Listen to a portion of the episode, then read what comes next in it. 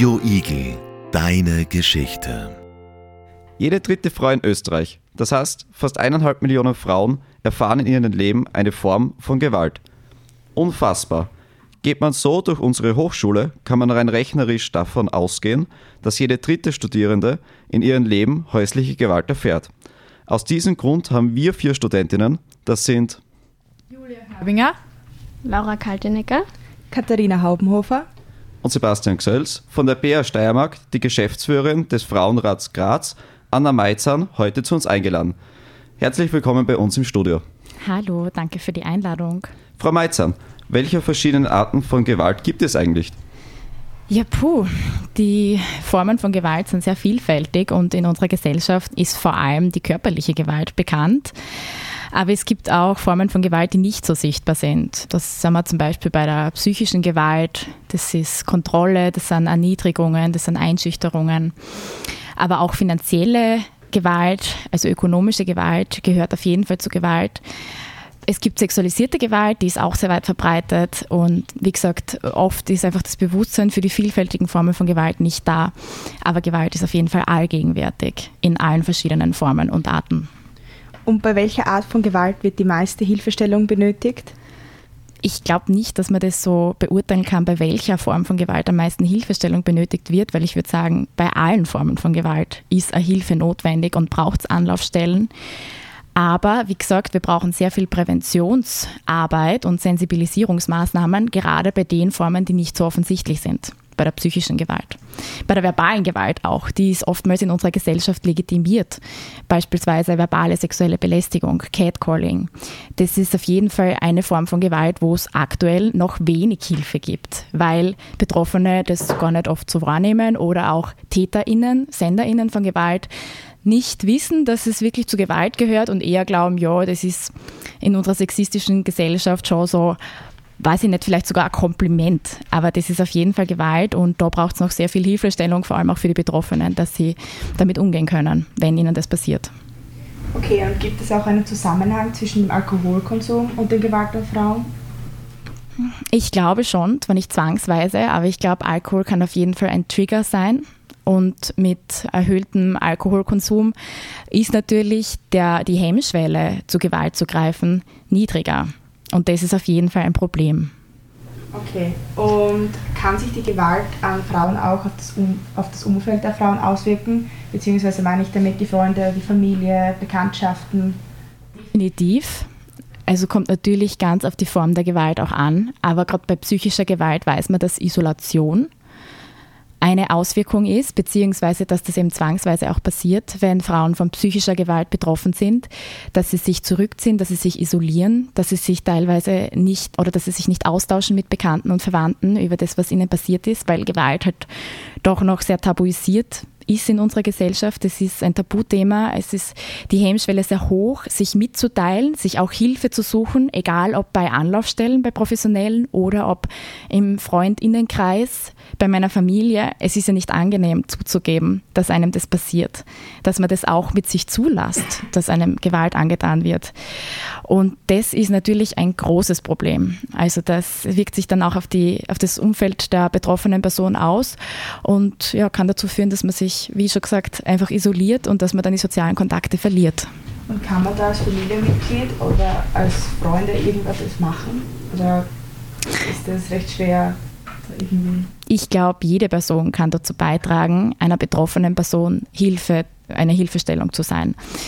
Das kann anfangen von jedes Thema mal anzusprechen. Du, wie geht's dir eigentlich? Wenn wir jetzt von Partnergewalt ausgehen, wie geht's dir in einer Beziehung?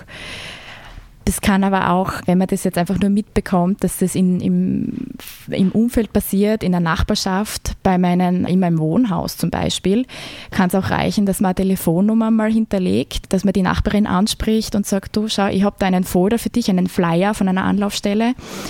Vielleicht auch ganz ja beiläufig das zu erwähnen, aber dass man auf jeden Fall der Person mitteilt, ich habe da mitbekommen, es ist was nicht in Ordnung bei dir oder dir geht es vielleicht schlecht, du erfährst vielleicht Gewalt. Man muss es auch nicht so benennen im ersten Moment, wenn man sich nicht sicher ist. Ja, aber ich glaube definitiv, dass jede Person etwas dazu beitragen kann, Gewalt zu verhindern oder wenn Gewalt schon passiert, dass man da Hilfe leistet. Okay, danke schön. Wir haben gerade über Gewalt gesprochen. Hat sich Gewalt Ihrer Meinung nach in den letzten Zeit verändert? Ich glaube auf jeden Fall, dass das Bewusstsein für Gewalt in unserer Gesellschaft sehr viel größer geworden ist. Das ist sehr gut. Dadurch hat man eine genauere Aufzeichnung von Daten und von Fakten bei Fällen von Gewalt, beispielsweise Femizide. Vor 10, 20 Jahren war der Begriff Femizid in unserer Gesellschaft, also der Mord an einer Frau, weil sie eine Frau ist, weil, sie, weil Männer beispielsweise denken, dass sie einen Besitzanspruch über diese Person hätten. Also das alles bezeichnet einen Femizid das haben wir vor 20 Jahren einfach nicht gekannt. Da hat es vielleicht einen Frauenmord gegeben, aber der ist jetzt nicht explizit ja, oder gesondert vermerkt worden als Femizid, als Mord an einer Frau, weil sie eine Frau ist, aufgrund von patriarchalen Verhältnissen in unserer Gesellschaft. Da glaube ich auf jeden Fall, dass sich das Bewusstsein für die verschiedensten Formen von Gewalt und für Gewalt gegen Frauen als Problem verändert hat. Und ich glaube schon, dass es immer wieder ja, Trends gibt zu mehr Gewaltbereitschaft, aber dass dadurch, dass es auch der feministische Trend einfach sehr stark ist und dass es eine starke feministische Bewegung gibt und dass da auch Frauen ermutigt werden, sich von einer Gewaltbeziehung zu lösen, sexuelle Gewalt als Gewalt zu erkennen, Übergriffe zu benennen und sich Hilfe zu holen. Da glaube ich schon, dass sich auch dahingehend etwas verändert hat, dass es einfach weniger, dass weniger Gewalt toleriert wird das auf jeden Fall auch. Mhm. Mhm. Glaubst du, dass Social Media auch eine gewisse Rolle in dem Bereich spielt? Und wenn ja, welche?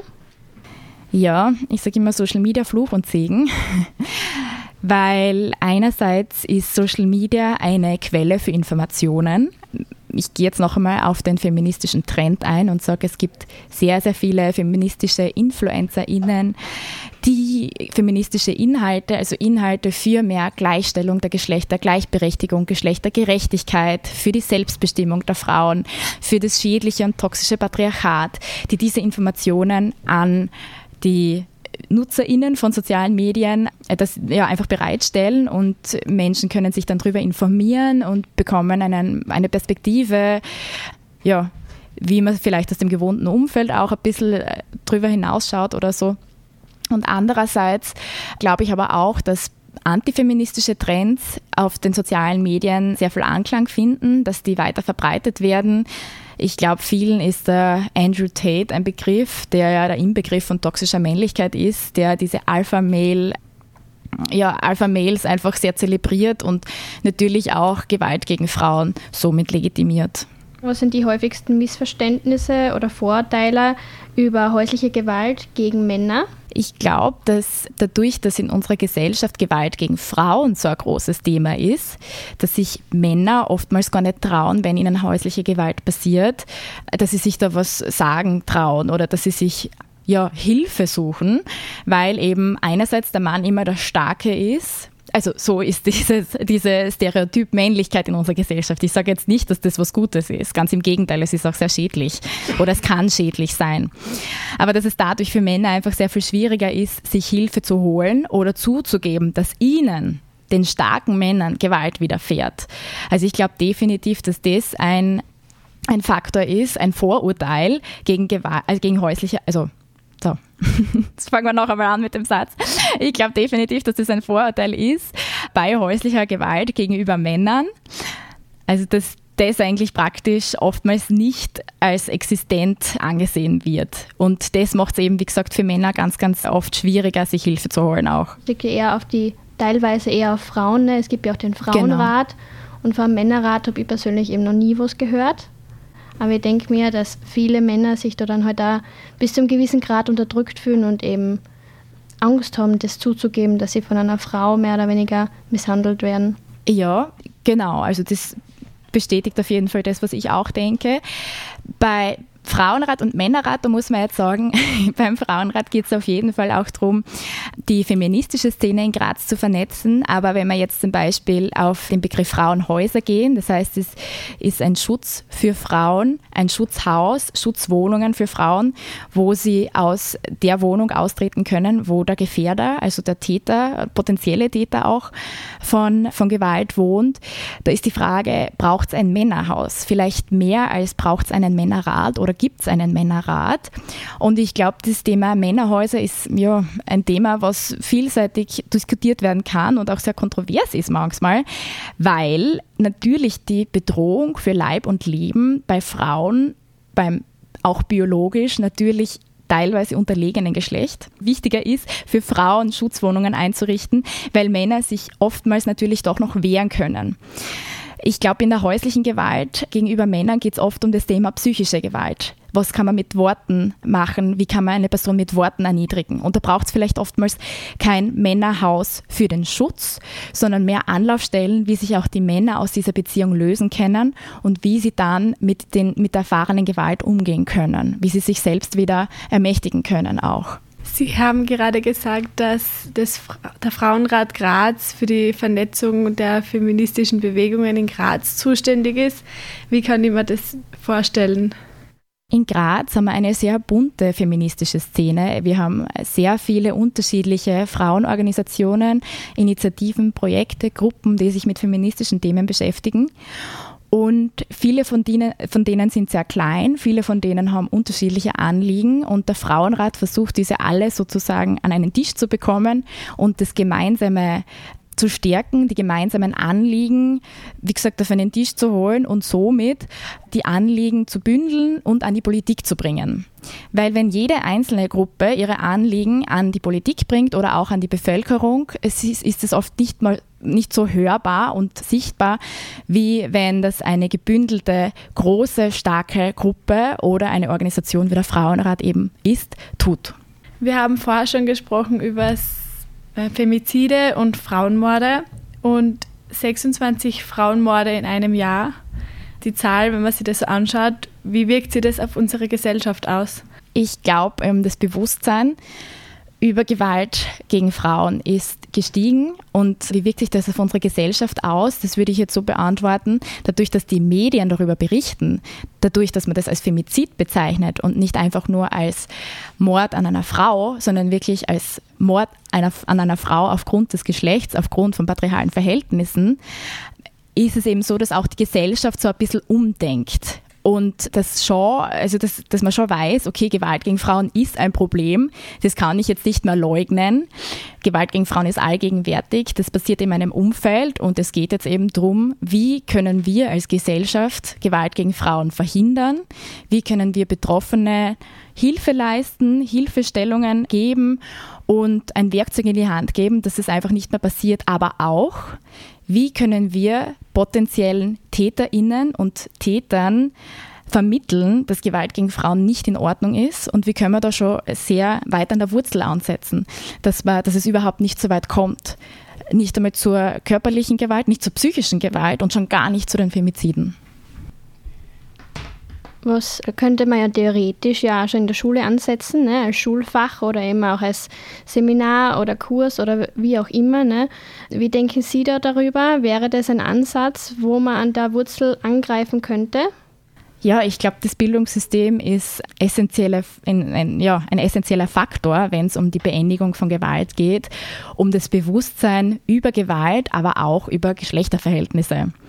Ich glaube definitiv, dass, die, dass das Bildungssystem eine sehr, sehr große Rolle spielt und eine sehr große Verantwortung hat. Und ich würde mir wünschen, wenn das fix im Curriculum oder wie sagt man da, im Stundenplan schon bei Volksschulkindern ja verankert werden würde, dass es da Fächer gibt, dass es da ganz viel Diskurs gibt, Austausch und Wissen, das den Kindern schon vermittelt wird und dann den älteren Schülerinnen und Schülern natürlich auch, was ist Gewalt, aber auch, was sind Geschlechterverhältnisse in unserer Gesellschaft, warum es wichtig ist, diese aufzulösen, warum Geschlechtergerechtigkeit wichtig ist und vor allem auch, dass beispielsweise Frauen nicht Menschen zweiter Klasse sind. Und ganz ehrlich, das Denken ist halt oftmals auch also es fängt schon bei den Kindern an, das fängt eigentlich schon im Kindergarten an, wie Mädels und Burschen unterschiedlich behandelt werden. Und das gilt es auf jeden Fall zu kritisieren, aufzulösen und da muss das Schulsystem dazu beitragen. Frau Meitzer, vielen Dank für einen kurzen Einblick in das Thema häusliche Gewalt. Mehr erfahren Sie dann nach einer kurzen musikalischen Unterbrechung. In unserer kleinen musikalischen Pause haben wir darüber gesprochen, über den Frauenrat, über Gewalt an Frauen und über die Erziehung von Kindern, besonders im Kindergarten und Volksschulalter. Was würden Sie sagen, sind so Erziehungsaspekte, die jetzt Mädchen und Buben unterscheiden oder betreffen? Mhm. Puh, ja, da gibt es natürlich leider sehr viele. Fangen wir mal damit an, wenn es um eine Babyparty geht. Da gibt es Dekorationsartikel in Blau und in Rosa und dazwischen gibt es leider sehr wenig. Also ich glaube, da fängt schon einmal an, schon vor der Geburt werden Mädchen und Burschen stereotypisiert. Das heißt, wenn man ein Mädchen kriegt, ist es zwangsweise rosa gebrandet und wenn man einen Burschen kriegt, dann blau. Und so geht es dann auch weiter. Es geht bei den Spielsachen weiter, die vielleicht gar nicht einmal die Eltern selbst, sondern auch die Verwandten dem Kind schenken. Und da gibt es ein bekanntes Experiment dazu, das Baby-X-Experiment. Ich weiß nicht, ob ihr das kennt oder schon mal gehört habt. Da werden kleine Kinder, also wirklich Babys und Kleinkinder im ein, zwei Jahre, werden mit einem, also da werden die Geschlechterrollen verdreht. Das heißt, die Rosa heißt plötzlich Maximilian und umgekehrt. Und die Kinder werden auch verkehrt angezogen. Das heißt, der Maximilian heißt Rosa und wird auch mit mädchenhaften Kleidungsstücken angezogen. Und dann werden diese Kinder in eine Spielecke gebracht, wo es sowohl Stereotyp männliche Spielzeuge gibt, also Traktoren, Werkzeug und so weiter, und die Puppenküche und Puppen. Und fremde Personen werden eingeladen, mit diesen Kindern zu spielen und danach werden sie befragt, wie das Spielverhalten der Kinder ist. Und es wird da bestätigt, also die Personen bestätigen, dass die Rosa in mädchenhaft gekleidet sich eher mit Puppen und mit diesen sozialen Spielsachen bestätigt, während der Maximilian blau gekleidet sich mehr für diese Traktoren und für diese vielleicht Spielzeuge, wo man mehr Logik braucht und mehr Haptik und so weiter. Also, dass er sich mit den Spielsachen beschäftigt. Was aber ein kompletter Blödsinn ist, weil ja die Kinder im Vorfeld die Geschlechterrollen tauscht haben. Das heißt, man sieht, dass da das Umfeld Kinder schon so sozialisiert, dass sie in Stereotype reingedrängt werden. Und ich glaube, da müssen wir schon mal anfangen und da müssen wir bei uns anfangen, bei den erwachsenen Personen, dass sie ihr Geschlechterdenken aufbrechen und frei von Stereotypen handeln. Ist natürlich schwierig, weil wir alle diese Sozialisierung erfahren haben. Aber das ist auf jeden Fall, ein, ja, wie ihr seht, das fängt sehr früh an und das ist ein wichtiger Punkt, wo man mal die Geschlechterverhältnisse aufbrechen sollten und es geht dann weiter im Kindergarten. Wer ist laut, wer ist leise, wer muss leise und brav sein, das sind ja die Mädchen. Und wer darf sich aber im Garten austoben und herumschreien, das sind ja häufiger die Burschen. So geht es auch mit der Schule, also in der Schule weiter, wo vor allem Mädchen gelobt werden dafür, dass sie besonders schön schreiben, dass sie besonders leise sind, dass sie artig aufzeigen. Und die Burschen, die sind halt so die dürfen ja rausschreien oder die sind halt einfach so und da wird man auch, also man hat auch, glaube ich, als Lehrperson, ihr könnt es gerne auch bestätigen oder widerrufen, hat man einfach gewisse Vorurteile, wenn man eine Klasse betritt. Wer ist brav, wer ist schlimm? Leider, ja, was die Geschlechter betrifft. Ja, das stimmt auf alle Fälle. Da muss sich natürlich jeder selber bei der Nase nehmen. Und gibt es aber irgendwelche Möglichkeiten, dass man vielleicht die Fehlinterpretationen vorbeugt? Ja, ich glaube, Reflexion und sich intensiv mit feministischen Themen beschäftigen würde auf jeden Fall helfen. Dass man sich selbst auch kritisiert in, in dem eigenen Denken. Ich habe das gerade gesagt, sich selbst an der Nase zu nehmen. Ich glaube, das wird auf jeden Fall viel helfen und ich würde es auch befürworten, wenn das in der Ausbildung zur Lehrperson, also im Studium, schon in irgendeiner Art und Weise vorkommt. Also, dass man da wirklich lernt, wie kann man Kinder frei von Geschlechterstereotypen begegnen? Was macht das mit den Kindern? Wie wirkt sich das vielleicht auf, auch auf ihr Lernen aus? Und ja, ich glaube, da gibt es viele Möglichkeiten, wie man, wie man das ändern kann. Wenn wir jetzt schon von unserem Studium reden. Und zwar, ich, wie ich heute in die Pädagogische Hochschule gegangen bin, habe ich draußen am Hasnerplatz dann ein Verbotsschild gegen Gewalt an Frauen gesehen. Und zwar ist das von euch? ja, genau. Da hast du unser Logo entdeckt. Auf dem Verbotsschild steht Stoppt Gewalt und darunter ist eine Zusatztafel angebracht mit zwei Telefonnummern. Die eine Telefonnummer ist für Frauen, die andere für Männer, wo man sich Hilfe holen kann bei Gewalt. Und das ist ganz, ganz wichtig. Also ich habe diese Idee aus Spanien mitgenommen, die Verbotsschilder gegen Gewalt, denn in Spanien sind diese Verbotsschilder in allen Gemeinden aufgestellt. Das ist eben Teil einer umfassenden Strategie gegen Gewalt an Frauen und Mädchen, die in Spanien umgesetzt wurde. Und wie gesagt, ich habe das in meinem Sommerurlaub gesehen, habe es mit nach Graz gebracht und habe dann mit der Stadt Graz gemeinsam überlegt, kann man das in Graz vielleicht umsetzen? Das wäre nämlich schon ein starkes Zeichen gegen Gewalt in Graz, das man an die Bevölkerung sendet, dass Gewalt hier einfach überhaupt keinen Platz hat. Sollte nirgends einen Platz haben, aber eben jetzt fangen wir mal mit Graz an und dann hoffen wir, dass viele weitere Gemeinden und Regionen folgen. Sie sind ja die Geschäftsführerin des Frauenrats Graz. Ja, jetzt würde mich interessieren, was ist eigentlich der Frauenrat Graz oder was, wie läuft es da ab? Ist das ehrenamtlich oder können Sie auch da unsere Zuhörerinnen ehrenamtlich dort auseinandersetzen eben damit? Mhm.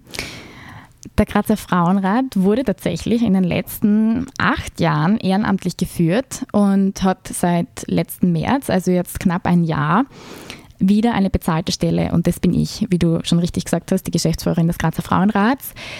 Und der Grazer Frauenrat an sich ist ein Netzwerk aus vielen Organisationen, die sich mit Frauen und feministischen Themen beschäftigen. Das heißt, das sind Vertreterinnen der jeweiligen Organisationen im Frauenrat drinnen. So ergibt sich das große Netzwerk. Und wir treffen uns viermal im Jahr, im Jahr zu Vernetzungstreffen, wo es eben darum geht, gemeinsame Anliegen zu formulieren und diese dann, habe ich eh schon erwähnt, an die Politik zu bringen. Beispiel Frauengesundheit.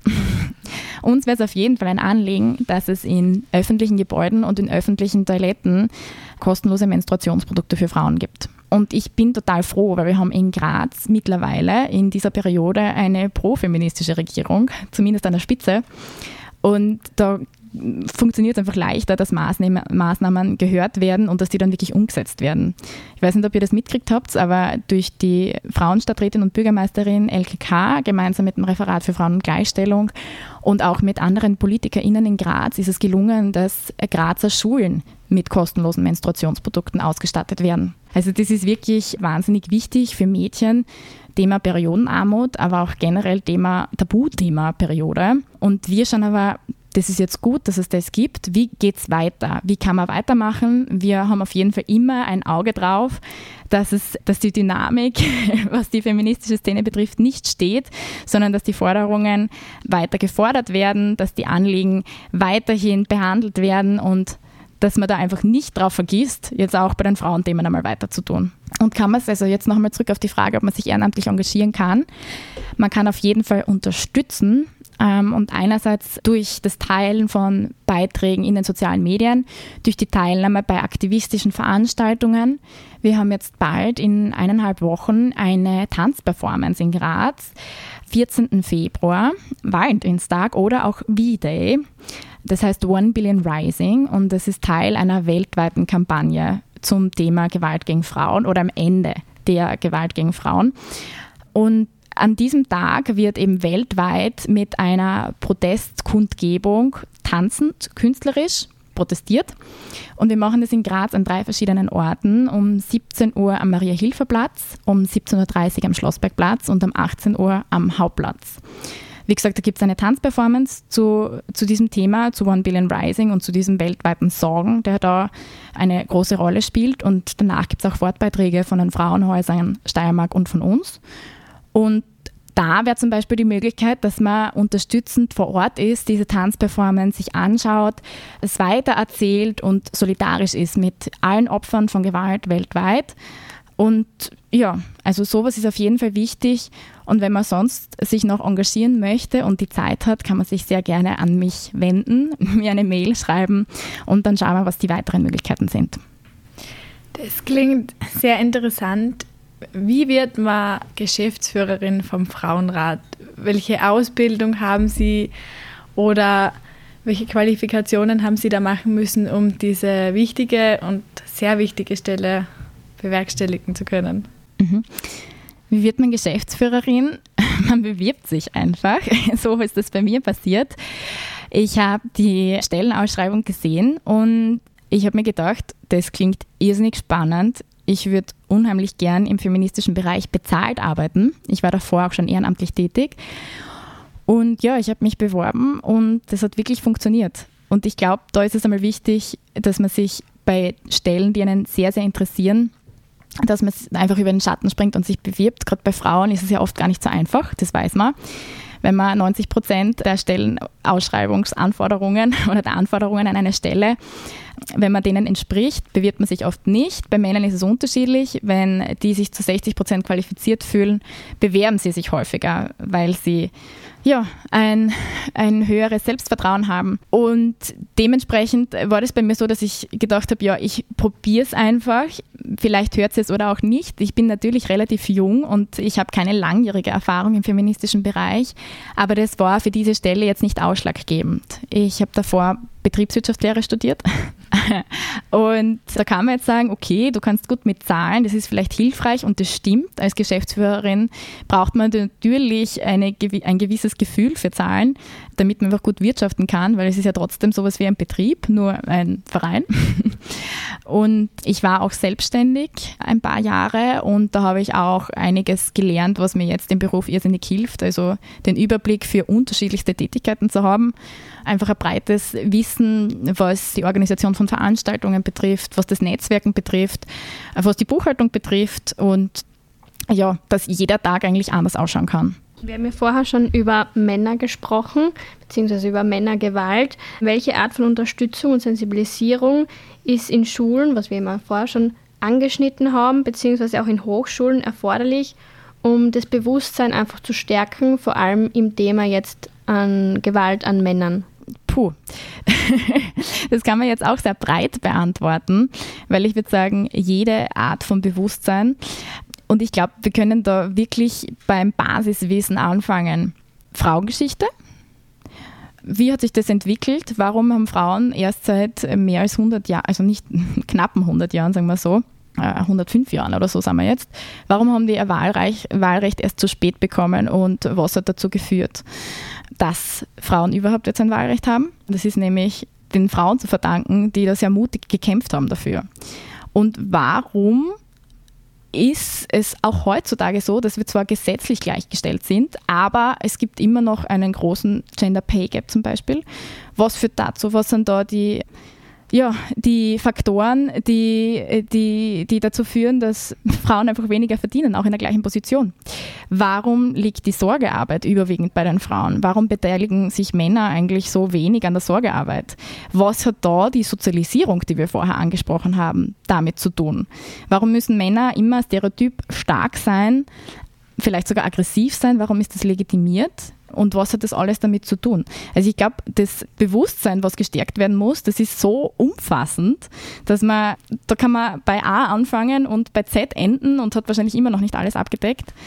Aber ich muss sagen, es gibt sehr, sehr viele Workshops von Organisationen, die zu diesen Themen arbeiten die man beauftragen kann, dass sie da Inputs geben, nicht nur für Schülerinnen und Schüler, sondern auch für Lehrpersonen. Und ich würde das allen Personen empfehlen, die sich gern mit den Themen auseinandersetzen würden, weil es halt wirklich essentiell ist für eine faire Gesellschaft, dass sie sich an diese Organisationen wenden. Super, danke. Und mit diesen Empfehlungen werden wir jetzt in die nächste Musikpause starten. Radio Igel Willkommen zurück im Radio Igel Studio. Bisher haben wir über den Frauenrat in Graz gesprochen und über die Ausbildung bzw. wie man in diese Rolle hineinschlüpft und auch über die Verbotsschilder, die in Graz überall zu sehen sind. Und unser Gast hat vorher gesprochen, dass sie einmal ehrenamtlich gearbeitet hat. Und zwar, wo genau hast du, bevor du im Frauenrat angefangen hast, gearbeitet und wie hat das das auf dich und deine Persönlichkeit ver verändert? Genau, ich war, bevor ich beim Frauenrat angefangen habe zu arbeiten, beziehungsweise bin sie jetzt eigentlich eh immer noch beim Verein Catcalls of Graz tätig. Ich habe den Verein vor bald vier Jahren mit einer Kollegin gegründet oder mit KollegInnen. Catcalls of Graz beschäftigt sich mit verbaler sexueller Belästigung. Deswegen auch der Name. Denn verbale sexuelle Belästigung heißt international, auf Englisch jetzt nicht unbedingt, aber international wird es als Catcalling bezeichnet. Das fängt aber nicht nur bei verbaler sexueller Belästigung an, an sondern kann auch schon bei äh, anzüglichen Blicken anfangen, bei Zurufen, bei Pfiffen, aber dann natürlich auch bei Kommentaren, bei sexualisierten Kommentaren, die meist fremde Personen auf der Straße von anderen Personen empfangen. Und wichtig zu sagen ist, dass Catcalls niemals Komplimente sind. Dass Catcalls in unserer Gesellschaft leider oftmals toleriert und legitimiert sind und dass sie leichtfertig ausgedrückt werden von SenderInnen. Bei den Menschen, die Catcalls empfangen, ist es aber so, dass es immer wehtut, es schmerzt, es ist unangenehm, es führt dazu, dass vor allem Frauen, eben die sind davon betroffen, überwiegend, dass die sich überlegen, was ziehe ich an, bevor ich rausgehe ziehe ich mich jetzt so kurz an, bin ich zu freizügig gekleidet, werde ich dann vielleicht gecatcallt. Das führt auch dazu, dass wir verstärkt Angst haben, in der Nacht alleine heimzugehen. Weil Catcalling kann überall passieren. Passiert im Alltag, passiert auf der Straße, passiert oft auch im Arbeitsumfeld, aber dort ist man anders rechtlich abgesichert als auf der Straße, wo es oft fremde Personen einfach sind, die einem etwas zurufen und dann eben Angst verursachen. Catcalls of Graz ist, wie schon gesagt, ein Verein. Wir sind viele Aktivistinnen, die Catcalls am Ort des Geschehens ankreiden. Was heißt das jetzt genau? Betroffene von verbaler sexueller Belästigung schicken uns ihre Erlebnisse, meistens auf Instagram, aber auch auf Facebook oder per E-Mail. Und wir gehen dann dorthin, wo es passiert ist und schreiben dort auf, was passiert ist. Dann machen wir ein Foto und posten dieses Foto gemeinsam mit der anonymisierten Geschichte der betroffenen Person auf Instagram. Und wir machen somit digital, aber auch analog auf dieses Problem aufmerksam. Und wir zeigen, dass verbale sexuelle Belästigung nie in Ordnung ist. Und wir geben den Betroffenen auch eine Stimme zurück. Weil oftmals ist man mit dem Problem, mit dem Erlebnis alleine. Man weiß nicht, okay, wem kann ich das jetzt erzählen? Was soll ich überhaupt machen, wo kann ich mich hinwenden und man kann sich dann zumindest unserem Verein mitteilen und somit das, was einem passiert ist, einfach mal so von der Seele reden und wir schreiben es dann wirklich auf und wie gesagt, geben somit der betroffenen Person eine Stimme zurück. Das klingt sehr interessant. Catcalling ist ja bei uns in der Gesellschaft sehr weit verbreitet und ich als Frau und viele andere haben das sicher schon öfter gehört. Würden Sie sagen, das ist ein Unterschied zwischen ländlicher und städtlicher Umgebung? Ich glaube, Catcalling passiert grundsätzlich überall. Aber was man ganz sicher sagen kann, ist, dass, dass es in ländlichen Regionen vielleicht noch ein bisschen weiter verbreitet ist, weil es da Catcalls off und in dieser ländlichen Region das gibt es nicht so wirklich. Man weiß einfach, dass es in städtischen Regionen oder in Städten viel mehr AktivistInnen gibt, viel mehr Organisationen gibt, die sich mit, in unserem Fall, feministischen Themen auseinandersetzen, die diese Themen an die Bevölkerung auch wirklich bringen, mit Aktionen, mit Öffentlichkeitsarbeit und Co. Und das ist in ländlichen Bereichen einfach nicht so gegeben. Und dort sind die, äh, sind die Rollenvorschreibungen oder die Geschlechterverhältnisse noch einmal ein bisschen verhärteter, weil es oft einfach nicht die Infrastruktur gibt um diese aufzubrechen oder um selbstbestimmt wirklich entscheiden zu können. Und jetzt noch einmal zurück zum Thema Catcalling. Ich glaube schon, dass es in den ländlichen Regionen sehr, sehr oft vorkommt und dass da das Bewusstsein einfach nicht so da ist. Aber ich glaube auch, dass es in den Städten noch sehr, sehr viel zu tun gibt. Ja, also ich kann jetzt, denke mal so, die Ausnahmen bestätigen die Regel. Es ist auch bei mir so. Also seitdem ich in Graz bin, habe ich das Gefühl, mehr sexualisiert zu werden von den Männern als am Land. Das, deswegen überrascht mich das, was du jetzt gerade gesagt hast. Aber bei mir ist es halt auch so, viele Frauen trauen sich da ja nichts zu sagen. Das ist bei mir nicht so. Ich bin sehr temperamentvoll und wäre dann bis zu einem gewissen Grad da teilweise aggressiv, weil ich mir das einfach nicht gefallen lasse. Und da ist eben die Frage an dich bzw. an sie, wie man da sich selber eben davor schützen kann, dass es einen selber nicht so sehr beschäftigt und man sich da einfach die mentale Gesundheit einfach ja bis zu einem gewissen Grad auf sich schaut und das nicht zu sich, zu sich ranlässt. So. Mhm. Ich glaube, es ist ganz wichtig zu wissen, dass man selbst nie schuld dran ist, dass man gecatcallt wird, dass man sexualisiert wird und objektifiziert wird. Das ist ein strukturelles Problem ein Problem unserer Gesellschaft. Es ist nie ein Problem der Frauen oder der einzelnen Betroffenen. Wie man sich schützen kann vor Catcalling an sich, da gibt es auch keine Möglichkeit, weil Betroffene können nie was dagegen tun, dass sie gecatcallt werden. SenderInnen, TäterInnen, obwohl es natürlich leider überwiegend Täter sind, aber nicht nur. Das ist auch ganz wichtig dazu zu erwähnen. Also auch Männer sind natürlich und queere Personen vor allem von Catcalling betroffen. Aber nur die können entscheiden, ob sie catcallen oder nicht. Und ansonsten ist es noch wichtig zu wissen, dass man auch in einer, äh, in einer Situation, wo man gecatcallt wird, dass es nicht also dass man selbst nicht reagieren muss, wenn man nicht möchte oder wenn man nicht kann. Weil oft ist man so perplex, weil man überrascht wird in der Situation, dass man gerade gecatcallt wird, man rechnet ja nicht damit dass man dann häufig einfach nichts zurücksagen kann. Also ich finde es immer ganz großartig, wenn man in der Situation noch so geistesgegenwärtig ist, dass man da wirklich sagt, hey, das ist nicht in Ordnung oder ich weiß jetzt nicht, was Sie zurücksagen in so einer Situation. Aber es ist wichtig zu wissen, dass man das nicht muss, weil man es oft wirklich nicht kann, weil man eben so perplex ist. Und ja, es ist einfach wichtig, glaube ich, wenn es einem passiert, dass man dann darüber redet, dass man das nicht tabuisiert, wie gesagt, dass man nicht die Schuld bei sich sucht, dass man sein Verhalten auch nicht ändert, dass man sich nicht anders kleidet, dass man keine anderen Routen geht oder einschlägt oder halt irgendwelche Wege meidet, sondern dass man seinen Alltag so beibehält, wie man ihn davor geführt hat und sich nicht davon beeinflussen lässt, auch wenn es schwierig ist. Aber eben, das ist wichtig, dass man sich selbst nicht einschüchtern lässt von den Personen, die catcallen. Ja, wir haben jetzt da ausführlich über das Thema Catcalling geredet. Jetzt da kurzer Themenwechsel und zwar in das weltweite Geschehen vom Thema häuslicher Gewalt. Und zwar jetzt wäre unsere Frage, also speziell jetzt mal in welchem Land eigentlich oder in welcher Region der Welt häufig Gewalttaten passieren, ob es da überhaupt einen Unterschied weltweit gibt, beziehungsweise wo eigentlich Österreich da ist, im statistischen mäßig steht, wir eher weiter vorn sind, eher noch Platz zur Verbesserungen übrig sind, etc. Mhm. Vorab vielleicht ganz wichtig zu sagen ist, dass beim Thema Gewalt gibt es eine riesige Dunkelziffer. Und dementsprechend ist es auch ganz schwierig, Statistiken aufzustellen oder zu vergleichen, gerade bei Fällen, die jetzt statistisch, statistisch nicht abgebildet sind. Im weltweiten Vergleich zu sprechen ist noch einmal schwieriger, weil viele Gesellschaften ein anderes Bewusstsein für Gewalt haben oder Gewalt noch einmal stärker legitimieren, dass Fälle gar nicht einmal erfasst werden, wie gesagt, weil sie gesetzlich nicht so abgesichert sind, weil es beispielsweise gesetzlich erlaubt ist, eine Frau zu schlagen.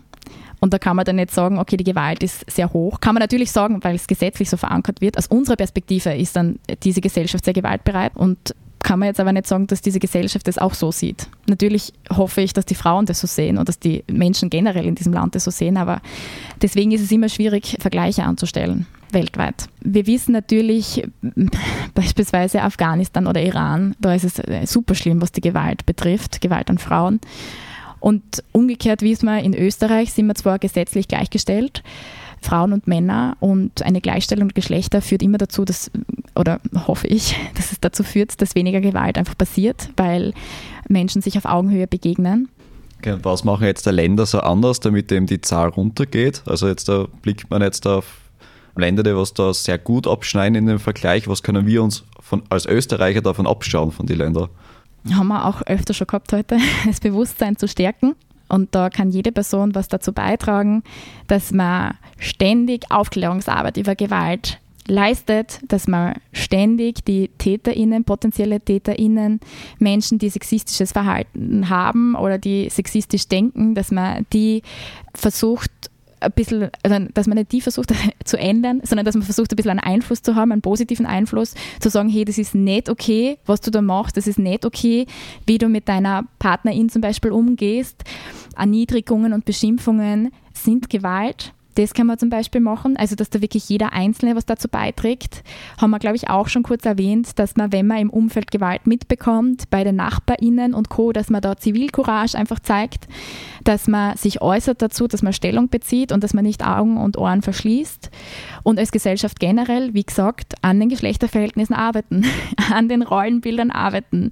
Als Mann jetzt zum Beispiel mehr Verantwortung zu nehmen in der Care-Arbeit, in der Sorgearbeit dass man auch als, als Arbeitgeberin beispielsweise darauf achtet, dass man ein ausgewogenes Team hat, ein gutes Geschlechterverhältnis in der Firma, dass man eine Quote einführt, dass man Frauen in Führungspositionen nimmt und so weiter und so fort. Da gibt es so, so, so, so, so viele Möglichkeiten, aber auch Verantwortungen, die wir alle haben. Wir hören uns dann gleich nach einer kurzen Musikpause noch einmal. So, wir melden uns zurück aus dem Studio. Vorher haben wir gesprochen über Femizide, Catcalling und einen kurzen Ländervergleich. Unsere Radiosendung neigt sich schon langsam dem Ende und abschließend würde ich noch gerne wissen, was wir als zukünftige LehrerInnen besser machen können, noch einmal zusammenfassend, wie wir Veränderungen bewirken können.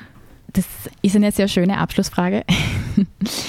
Ich würde sagen, informiert euch, informiert euch, informiert euch, reflektiert eigenes Verhalten, folgt, wenn ihr auf sozialen Medien aktiv seid, folgt feministischen Seiten, die Infos bereitstellen. Unterstützt Veranstaltungen, AktivistInnen, die Aktionen im öffentlichen Raum durchführen. Geht dorthin. Wie gesagt, informiert euch. Und geht dann auch mit offenen Augen und Ohren durchs Leben und schaut, wo gibt es Diskriminierung. Und ich glaube, Diskriminierung findet man tatsächlich an allen Ecken des täglichen Lebens und auch in der Schule. Also wirklich kritisch auch sich selbst gegenüber zu sein, ist ganz wichtig.